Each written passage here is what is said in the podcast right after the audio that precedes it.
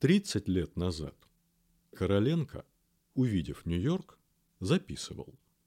Сквозь дымку на берегу виднелись огромные дома в шесть и семь этажей. Лет 15 назад Максим Горький, побывавший в Нью-Йорке, доводит до сведения. Сквозь косой дождь на берегу были видны дома в 15 и 20 этажей. Я бы должен был, чтобы не выходить из рамок, очевидно, принятых писателями приличий, повествовать так. Сквозь косой дым можно видеть ничего себе дома в 40 и 50 этажей. А будущий поэт после такого путешествия запишет.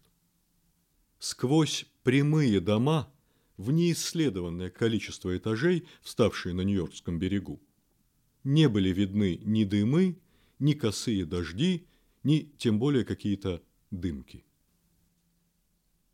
Вы слушали отрывок из аудиокниги «Проза Маяковского» в исполнении Алексея Голосова.